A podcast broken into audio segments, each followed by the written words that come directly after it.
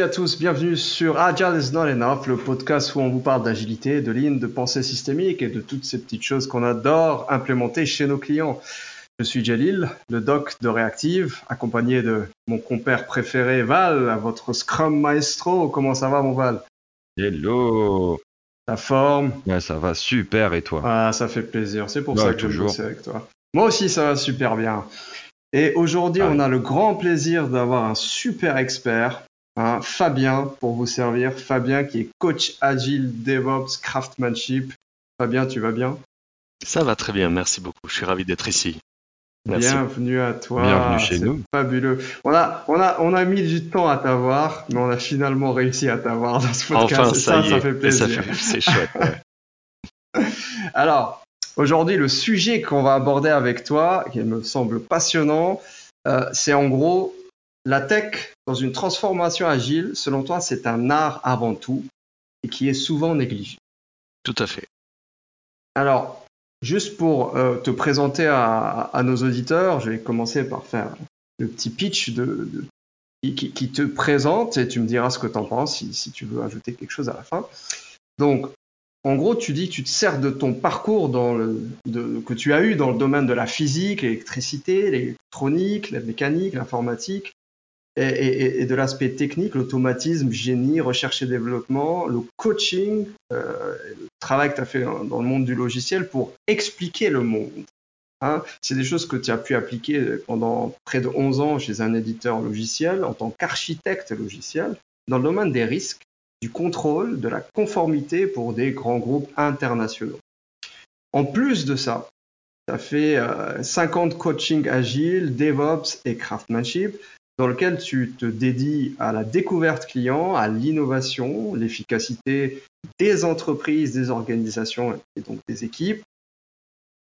Et alors aujourd'hui, tu es dans ce que tu dis être un processus d'amélioration continue personnelle et professionnelle qui t'amène à te sentir de mieux en mieux, car on ne peut aider les autres que quand nous nous sommes aidés d'abord. J'adore ça.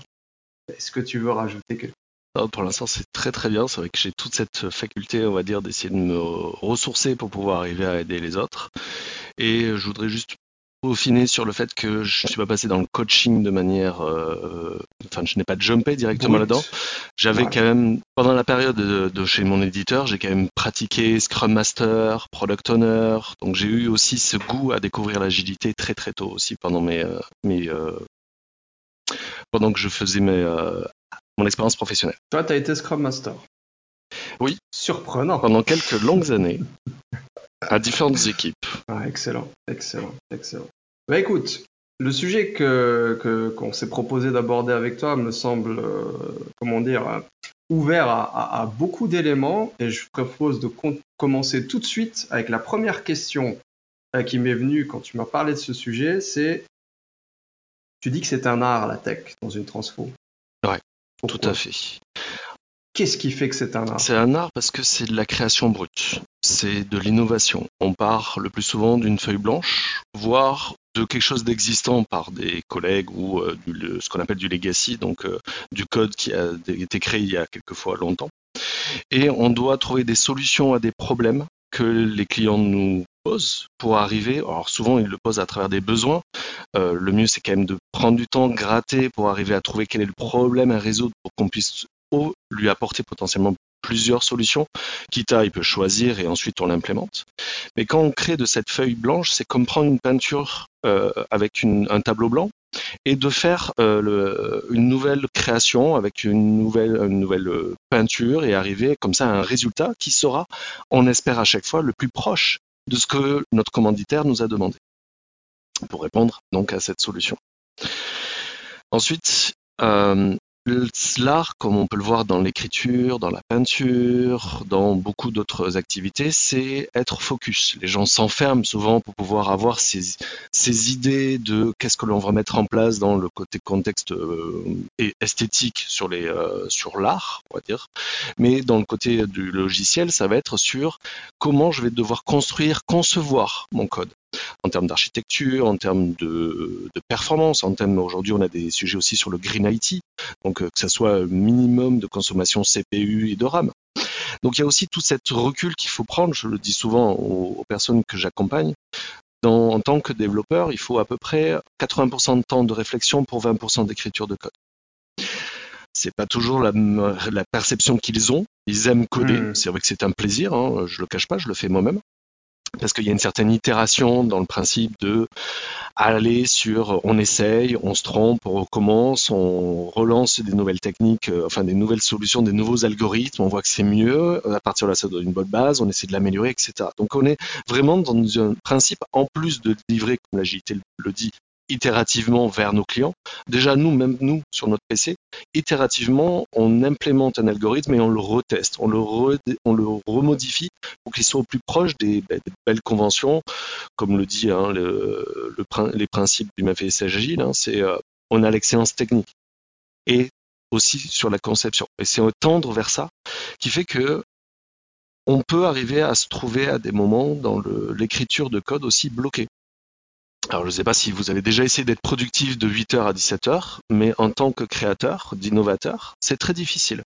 Il y a des fois, j'ai résolu, des algorithmes pendant que j'étais dans mon lit en train de vouloir m'endormir, ou parce que j'étais euh, dans un parc en train de regarder le ciel, et puis là, j'ai la tête qui tourne, et c'était un dimanche après-midi, et bam, en fait, c'est là que la solution, je réfléchis depuis des, jours, voire parfois des semaines, me tombe, et je sais qu'il faut que je rentre le plus vite possible pour essayer de l'écrire, parce qu'il faut que je teste la chose.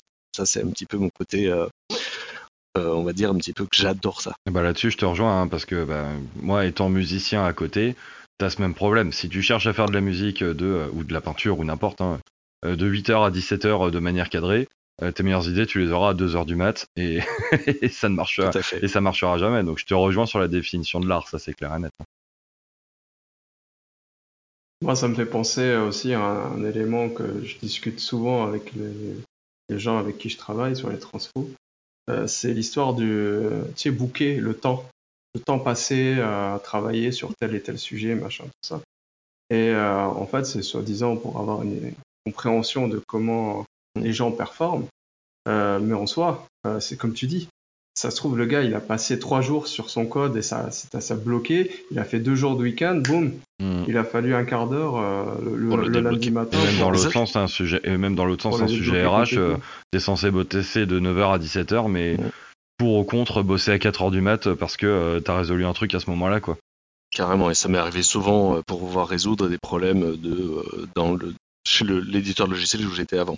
Mais pour revenir un petit peu sur cette problématique que vous amenez, hein, c'est, j'ai pu le remarquer euh, en termes de personnes qui demandent comme ça d'avoir un petit peu ces, ces temps passés euh, de travail de telle heure à telle heure. En fait, c'est, c'est toute une histoire que nous avons eue de l'industrie. Euh, l'industrie, on était dans un processus maîtrisable qui n'était pas donc VUCA hein, pour ceux qui savent pas volatilité, incertitude, complexité et le dernier le dernier. Ambiguïté. ambiguïté, ah, merci, Voilà.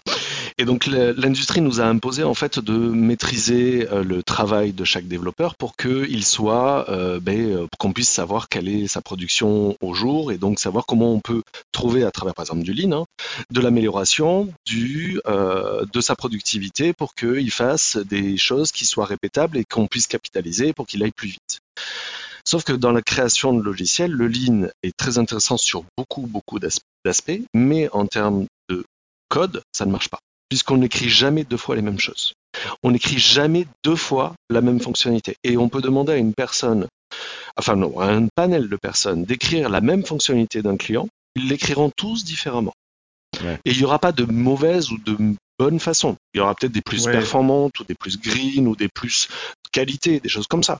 Parce qu'il y en a quand même des outils qui commencent à nous aider pour, pour monter ces niveaux de, de jolis euh, de jolis codes à la fin. Mais on reste quand même sur euh, ce principe industriel où il faut que l'on produise entre des heures bien définies. Et c'est Aujourd'hui, c'est ce que je remarque dans les grands groupes que je peux suivre dans les, transformations.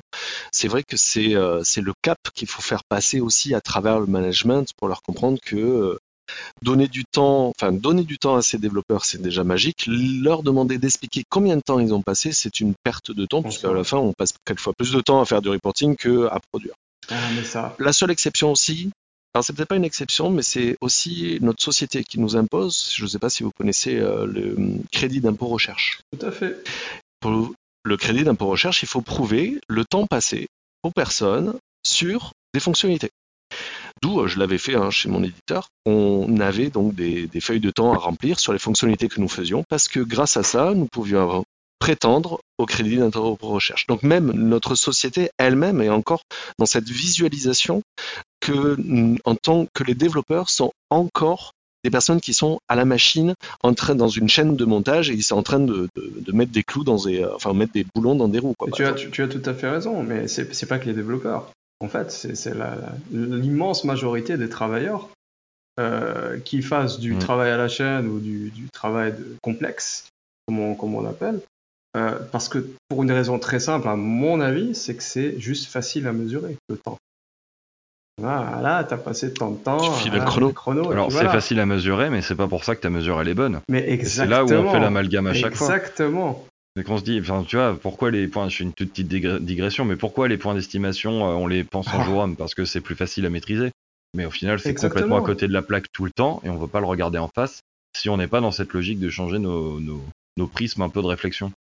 On pourrait aller même plus loin, c'est que c'est euh, les, les, les, jours hommes sont simples parce que pour en termes de, d'esprit, en termes de, mindset, c'est quelque chose qui, qui, nous parle de suite. Donc comme le cerveau est très feignant, euh, jour homme, c'est simple. j'ai besoin de combien d'hommes, j'ai besoin de combien de jours, je fais la ah, multiplication, ça y est, j'ai mon projet.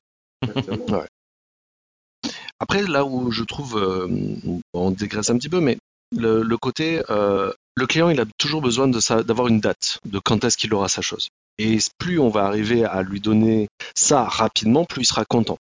Il y a aussi un des biais de la négativité que nous avons dans notre esprit. Le client qui reçoit un jour de retard, sa fonctionnalité va vraiment gueuler très fort, alors qu'il le reçoit un jour avant, il, est juste content.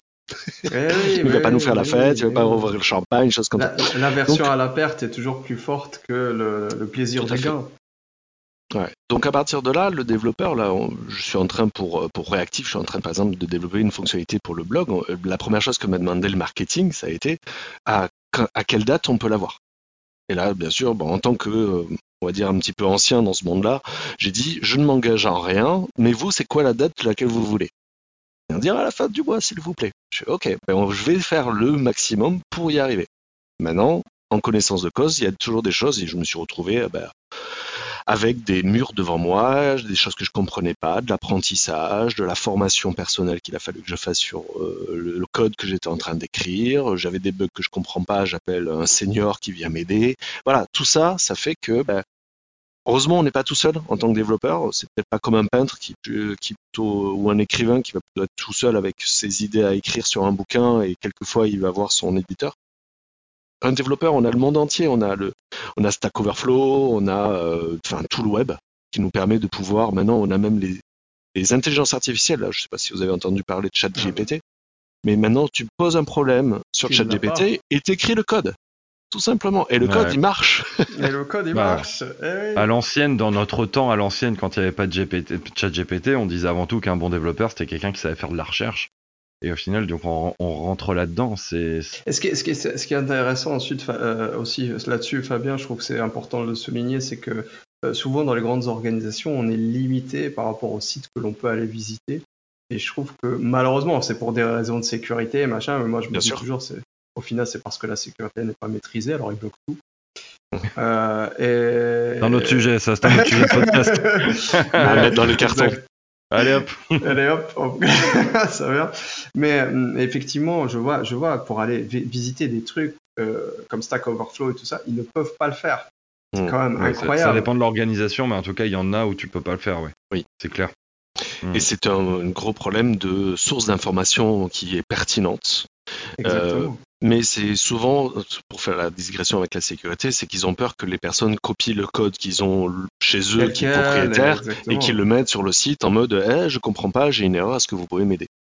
Donc c'est pour ça qu'arriver à faire du euh, de l'open source, voire de l'inner source, hein, quand on est euh, quand on crée par exemple ce même système au sein d'une entreprise, où on créerait un Stack Overflow interne, parce que même Stack Overflow peut être en premise hein, chez un client, c'est tout à fait autorisé enfin c'est tout à fait possible. Après l'autoriser c'est autre chose. Mhm. À partir de là, si tous les et tous les développeurs d'une entreprise qui font de l'inner source, donc ça veut dire c'est l'open source, mais au sein d'une seule société. Et si tout le monde commence à s'y mettre et que les gens commencent à partir, il va y avoir une création de, euh, ben, de personnes qui vont avoir des, des facultés d'aider d'autres personnes. Donc c'est quand même aussi un bon processus dans les transformations parce qu'on crée cette entraide hein, qui, euh, qui permet d'aller tous ensemble plus loin. Alors que je- on dit souvent tout seul tu vas plus vite, à deux tu vas plus loin. Et on aime bien aller vite, alors qu'il faudrait peut-être aller plutôt loin tous ensemble.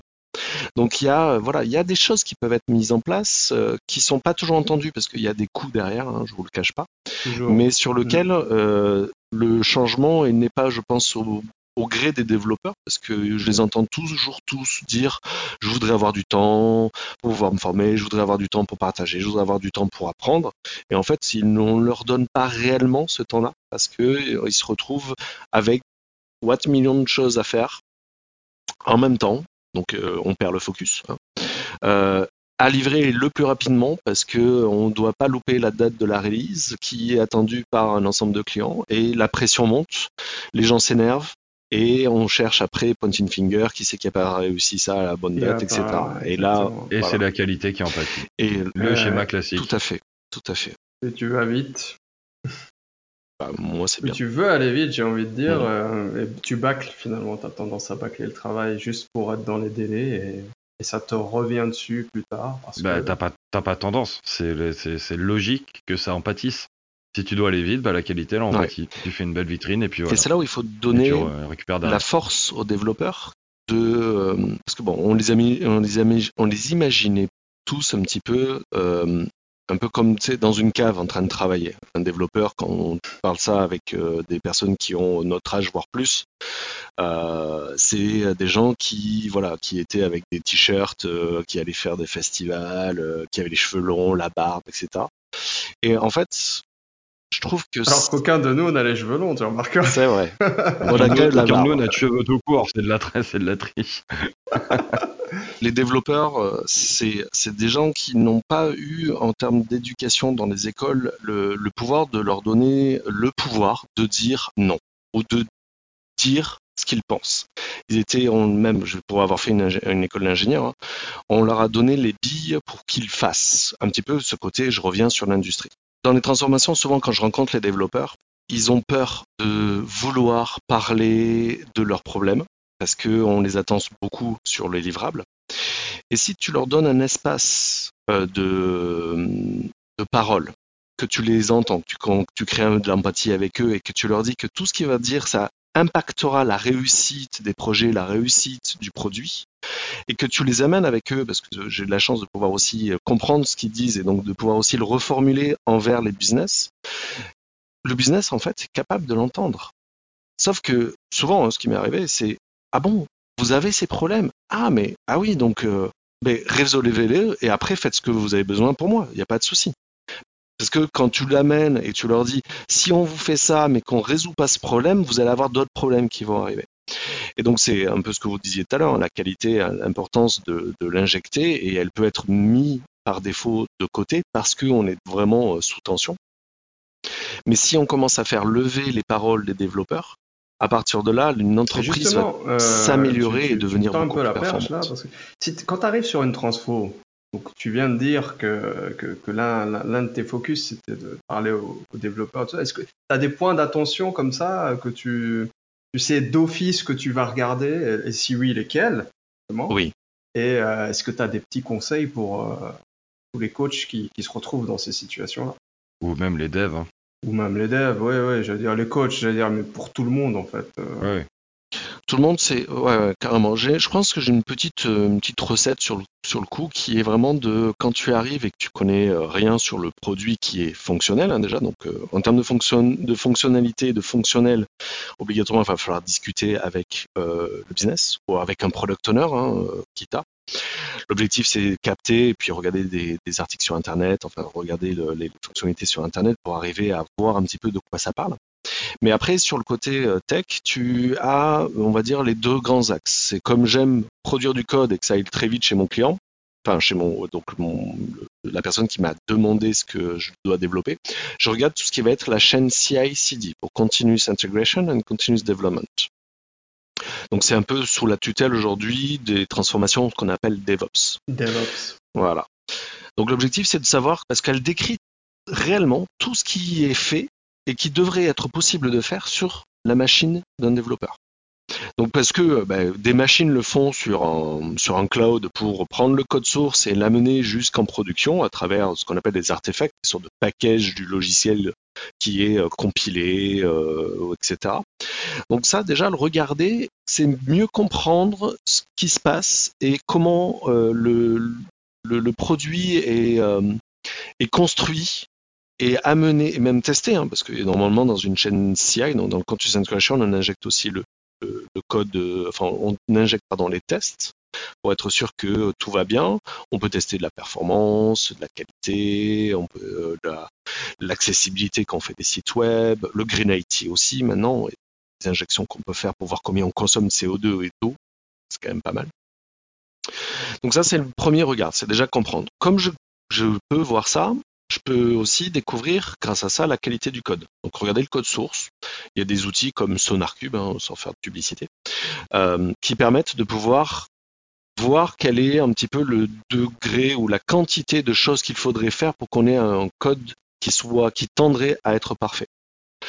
Ça, ça permet de savoir un petit peu parce que plus il va y avoir de choses à l'intérieur de ces outils-là, plus tu sais que potentiellement tout peut répéter en production. Intéressant. Alors que si tu n'en as pas du tout, tu pourrais avoir des soucis, on va dire, de compréhension du besoin que tu as mal développé. Parce que ça, on aime bien se le dire entre coach tech. C'est euh, ce qui est le développeur comprend qui va en production. S'il comprend mal, même si c'est ah parfaitement codé, que tout est nickel, la qualité est là, etc. La fonctionnalité, elle est biaisée, elle est biaisée. Parce que dans la tête du développeur, il a biaisé sa solution par rapport au problème. Donc tu intègres là-dedans la revue par un pair aussi, pour avoir la compréhension extérieure de la personne qui l'a développé. Mm, ah, mais pour autant, si le développeur dit ah mais euh, voilà la solution que j'ai implémentée, que le gars regarde la solution est implémentée convenablement, c'est parfait. Par contre, si le client n'est pas là, moi j'avais une astuce. Je faisais quand j'avais fini de développer sur ma machine, je demandais au product owner de regarder sur ma machine si ça lui plaisait. Déjà, hmm. exactement. Boucle de feedback super rapide. Bien sûr.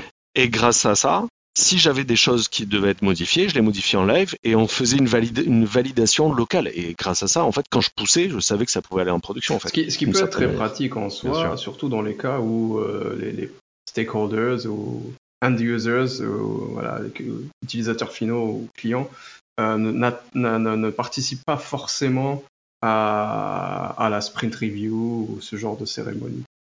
Euh, effectivement. Tout à fait. Alors, ces, deux choses, euh, ces deux premiers points que je vous ai présentés, ça permet aussi de suivre ce que je regarde le time to market. À savoir que euh, si on s'améliore dans une transformation, euh, accompagné de la, des améliorations technologiques ou techniques que nous pouvons amener, on va avoir un time to market qui va se réduire. Et ça, c'est vraiment, le, je reviens sur ce que j'ai dit tout à l'heure, sur le principe d'avoir le client veut une date.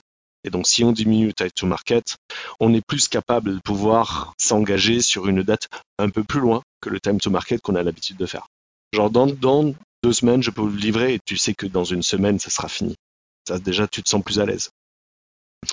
Et ensuite, c'est euh, la cartographie des gens, la cartographie de l'équipe. Être sûr que les expériences sont diffuses, euh, que la seniorité est présente et qu'elle est à utiliser à bon escient pour être sûr que après, donc les, les, problématiques de partage d'informations, hein, quand tu as un senior qui est euh, tête baissée en train de travailler jour et nuit sur tous les gros problèmes et qui ne diffuse pas sa connaissance, là, on a un souci dans l'équipe. L'objectif, c'est de le faire sortir de ça et de dire maintenant, tu ne travailles plus seul, tu prendras plus de temps à résoudre des très gros problèmes, mais tu vas prendre un bon qui est dans ton équipe. Et le bon, demain, il prendra un nouveau qui est dans ton équipe. L'objectif est de arriver à faire monter un petit peu tout le monde. Et, et s'il et n'est pas d'accord, parce que moi j'ai déjà pu entendre parler de cas où tu as, donc c'est souvent une posture un peu de tech lead euh, qui peuvent se retrouver euh, dans ce que tu dis, euh, où on a un tech lead où c'est une brutasse mmh. totale.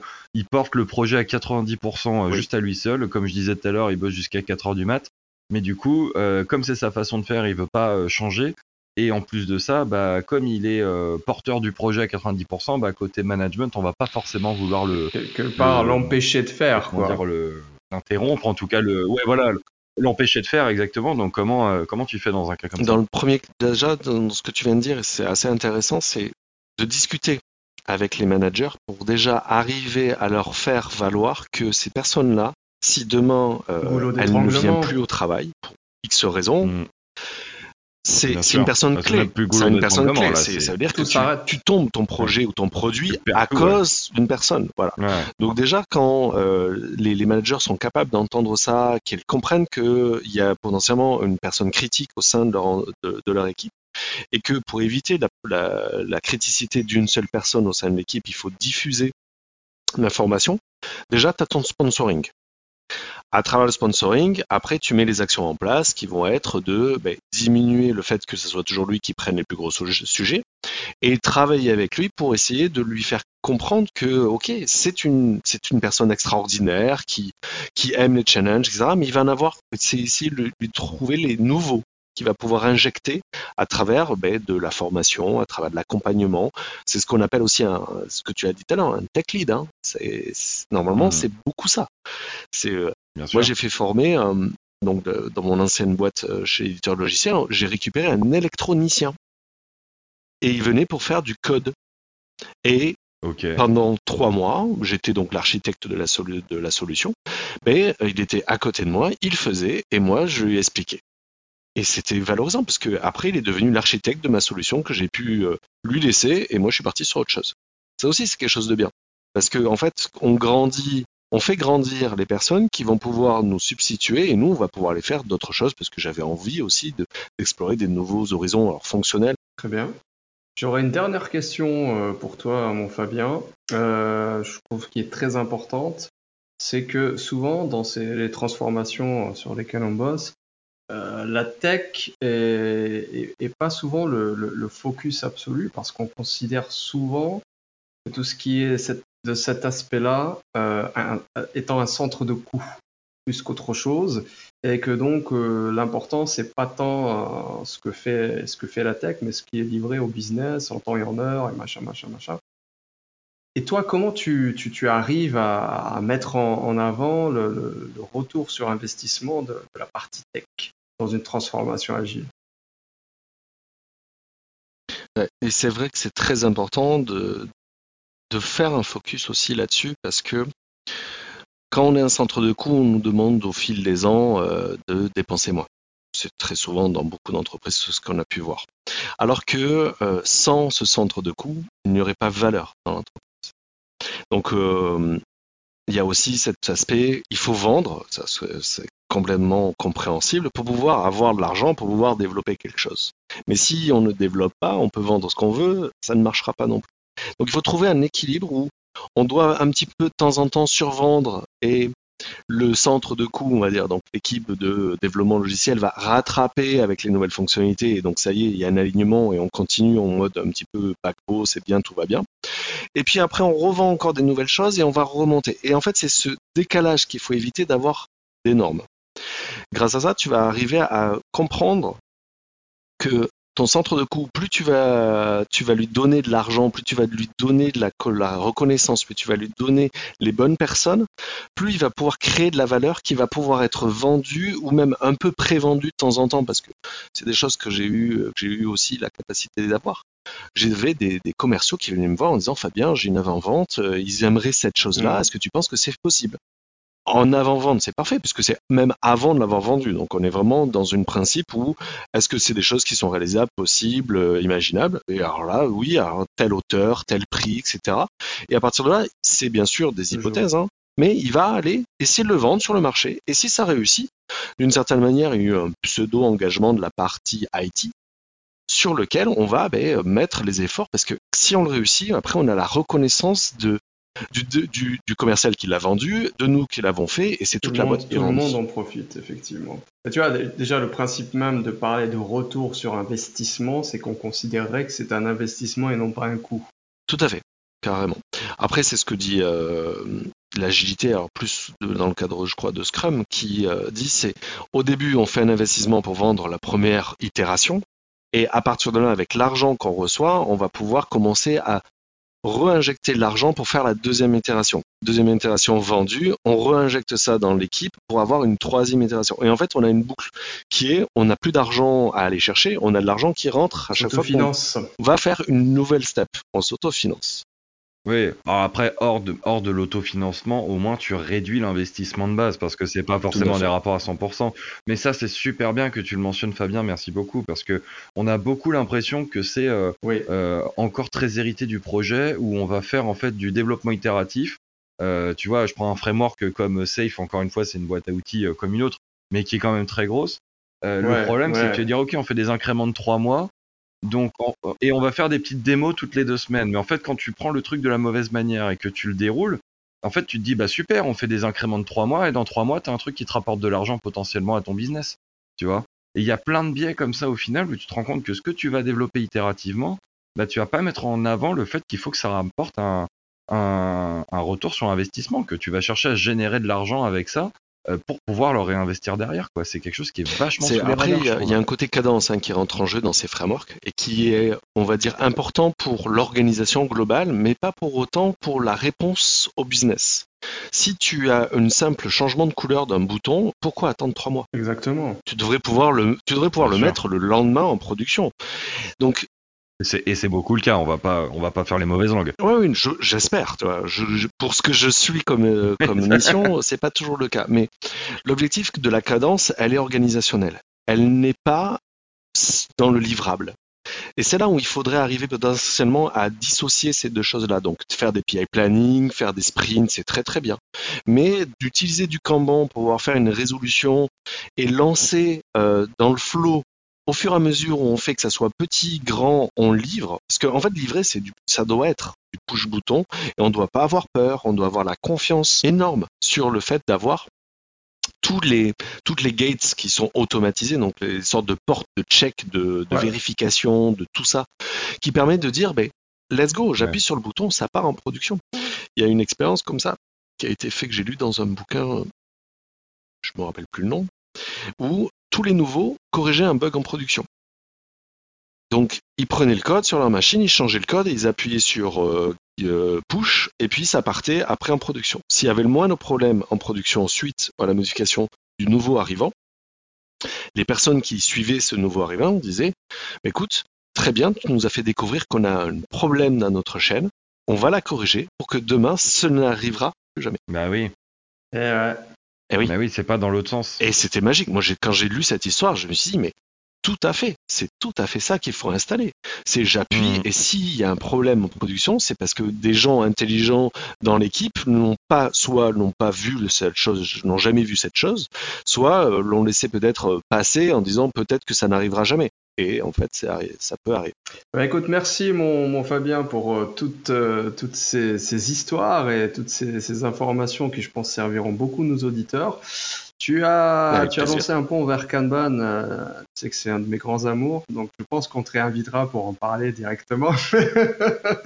J'ai de belles histoires aussi là-dessus, avec plaisir. et eh ben écoute, encore une fois, merci à toi, merci à nos auditeurs. J'espère que qu'ils ont apprécié. Euh, ce que tu nous as partagé. En tout cas, rendez-vous très vite pour le prochain épisode. N'oubliez pas de nous soutenir, de commenter, de partager et de nous noter avec euh, cinq petites étoiles. Ça coûte pas cher, ça fait tellement plaisir. Je vous dis à très très vite et au plaisir de te recevoir à nouveau. Mon Fabien, salut Val, salut Fabien. Ciao. Ciao, enfin merci d'être venu. Merci.